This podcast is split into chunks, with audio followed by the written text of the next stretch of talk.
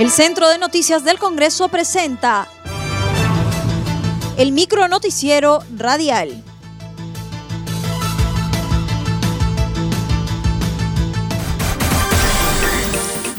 ¿Cómo están? Les saluda Anaís Uceda. Hoy es lunes 14 de diciembre y estas son las principales noticias del Congreso de la República. Retiro de inmunidad parlamentaria abarcará todos los delitos comunes dentro del mandato parlamentario.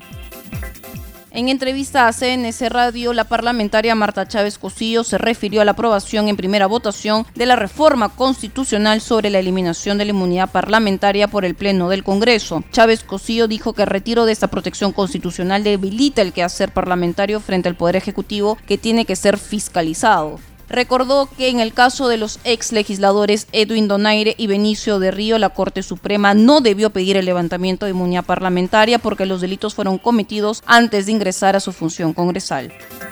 Pero lo, lo que en el fondo va a significar es que se debilita el Congreso de la República. ¿Frente a quién? Al, al poder ejecutivo que es el que maneja el dinero de todos los peruanos y tiene que ser fiscalizado. Con esto ya ningún congresista va a poder querer fiscalizar, porque basta que ponga el ojo en algún tema y le va a caer tres, cuatro, cinco denuncias penales. Sabemos que cómo se cómo se mediatiza y cómo se llega a influir en la Corte Suprema.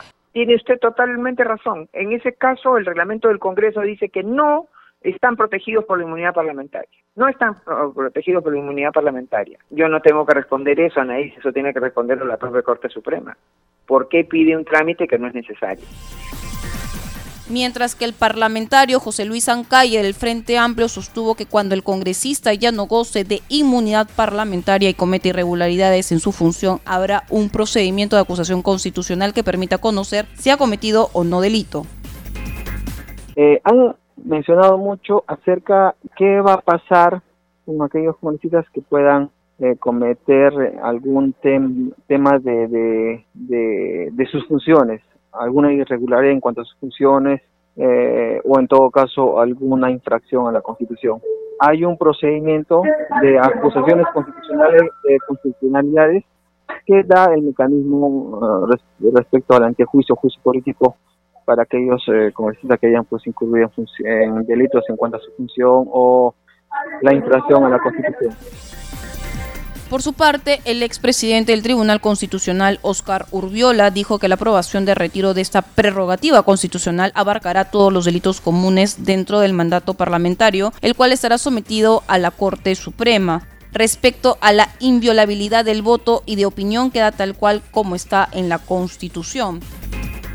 En lo que concierne a la inmunidad de arresto y de proceso, eh, se ha eliminado prácticamente para todo lo que es delitos comunes eh, que estén imputados a los congresistas durante el ejercicio de su mandato y lo somete a la jurisdicción eh, de la Corte Suprema, donde seguramente van a tener que observar la doble instancia, como está establecido.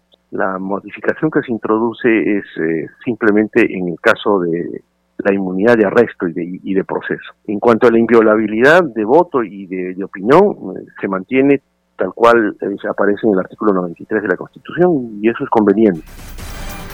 Cabe precisar que para el retiro definitivo de la inmunidad parlamentaria se requiere de una segunda votación en la siguiente legislatura ordinaria, pues se trata de una reforma constitucional que requiere de por lo menos 87 votos.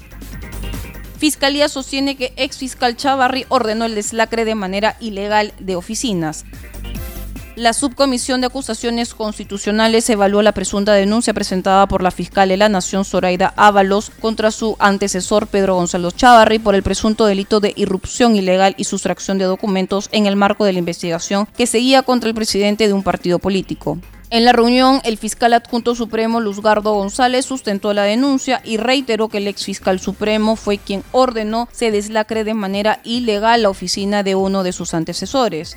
Concluida la audiencia pública, de acuerdo al artículo 89 del reglamento del Congreso, el presidente de este grupo de trabajo volverá a delegar al congresista encargado de determinar los hechos, materia de investigación, la elaboración de un informe, el cual será puesto en conocimiento en un plazo no mayor de cinco días hábiles para ser debatido y votado.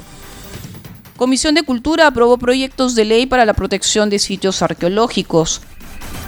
La Comisión de Cultura y Patrimonio Cultural aprobó por unanimidad seis proyectos de ley a favor de la protección y conservación de diversos sitios arqueológicos del país entre las que resalta el texto sustitutorio recaído en los proyectos de ley del Archivo General de la Nación, que propone establecer la naturaleza jurídica de esta entidad, su ámbito de competencia, funciones y atribuciones. Su función es el control sistemático de la creación, mantenimiento y preservación del patrimonio documental de la nación para una adecuada gestión documental en la administración pública y para la salvaguarda, conservación y defensa de los documentos considerados bienes culturales.